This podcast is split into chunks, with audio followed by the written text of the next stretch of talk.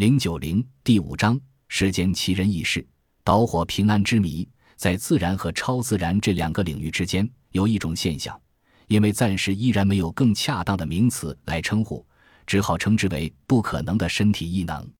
很多表演这些惊人动作、显示的坚韧、强壮、刻苦的人，都把自己的异能归因于独特超自然或宗教力量。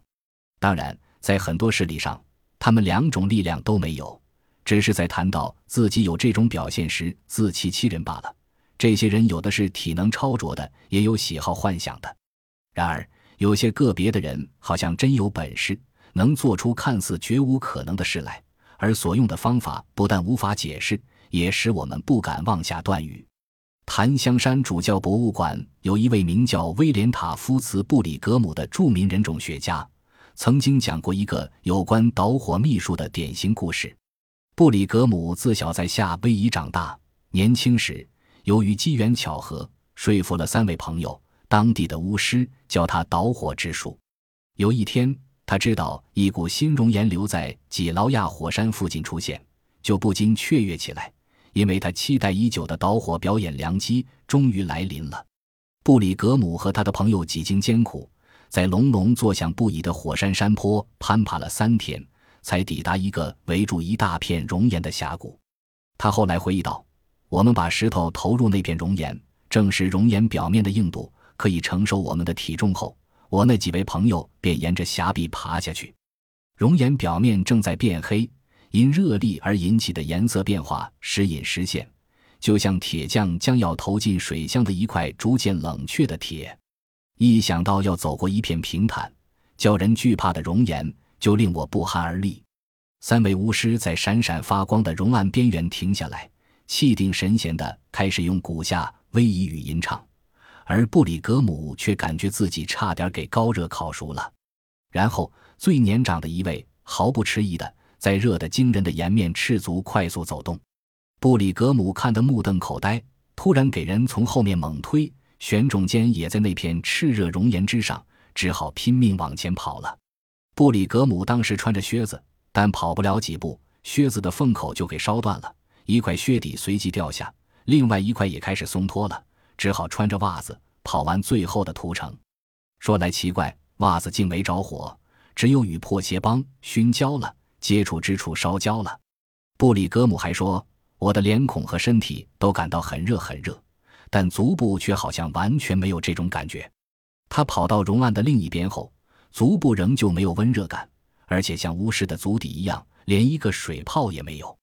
事实上，他觉得回城时赤足不穿靴子下坡，远比在熔岩上行走要痛苦得多。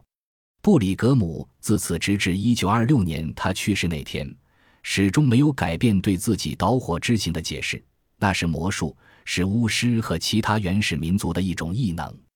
布里格姆的经历颇称离奇。却也并非空前绝后，宗教上的导火仪式在世界各地盛行，已经有好几千年的历史。就是今天，也仍旧在印度、马来西亚、日本、斐济群岛、大溪地、夏威夷、菲律宾、纽西兰、巴尔干半岛等地流行。最常见的是，导火者在铺着一层炽热煤炭的浅坑上走过，有时候更是直截了当走过一堆柴火。或者沿着一条炽热碎石小径前行，他们这样做可能为了安抚神灵、净化灵魂、判定是否有罪或履行誓约。虽然有人创下导火六十多尺的记录，但据说差不多所有表演导火的人都无灼伤迹象。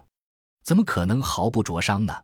除了宗教或巫术解释外，还有种种不同的科学解释。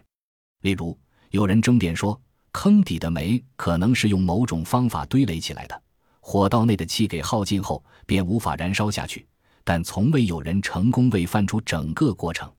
而且这个说法也没有就其他类型的导火技术，比如在熊熊熔岩上走动提出科学证据，更不曾解释怎么样可以免受辐射热灼伤。魔术大师胡达尼认为，表演导火的人若不是耍弄花招，便是在脚底下。涂上某种防火膏，然而在三对导火者足部做出仔细检查后，却找不到任何事先布置的痕迹，不少科学家甚至怀疑究竟有没有这种药膏。也许美国学人小梅恩里德科博士的解释更为合理，因为他本人曾经走过三十尺长火坑，舔过炽热铁棒，并且表演过其他难以置信的绝技。他有一次推测，汗液或唾液内的水分蒸发后会形成一种微小的气垫，可以在短暂时间内保护肌肉，使之不会与过热的物质直接接触。有了这层保护体。只要导火表演的时间不太长，肌肉就不致灼伤。但这层假想的保护体，虽然实际上可能存在，也似乎不是每一个人都适用的。一九三五年，在伦敦大学进行的一次著名导火实验中，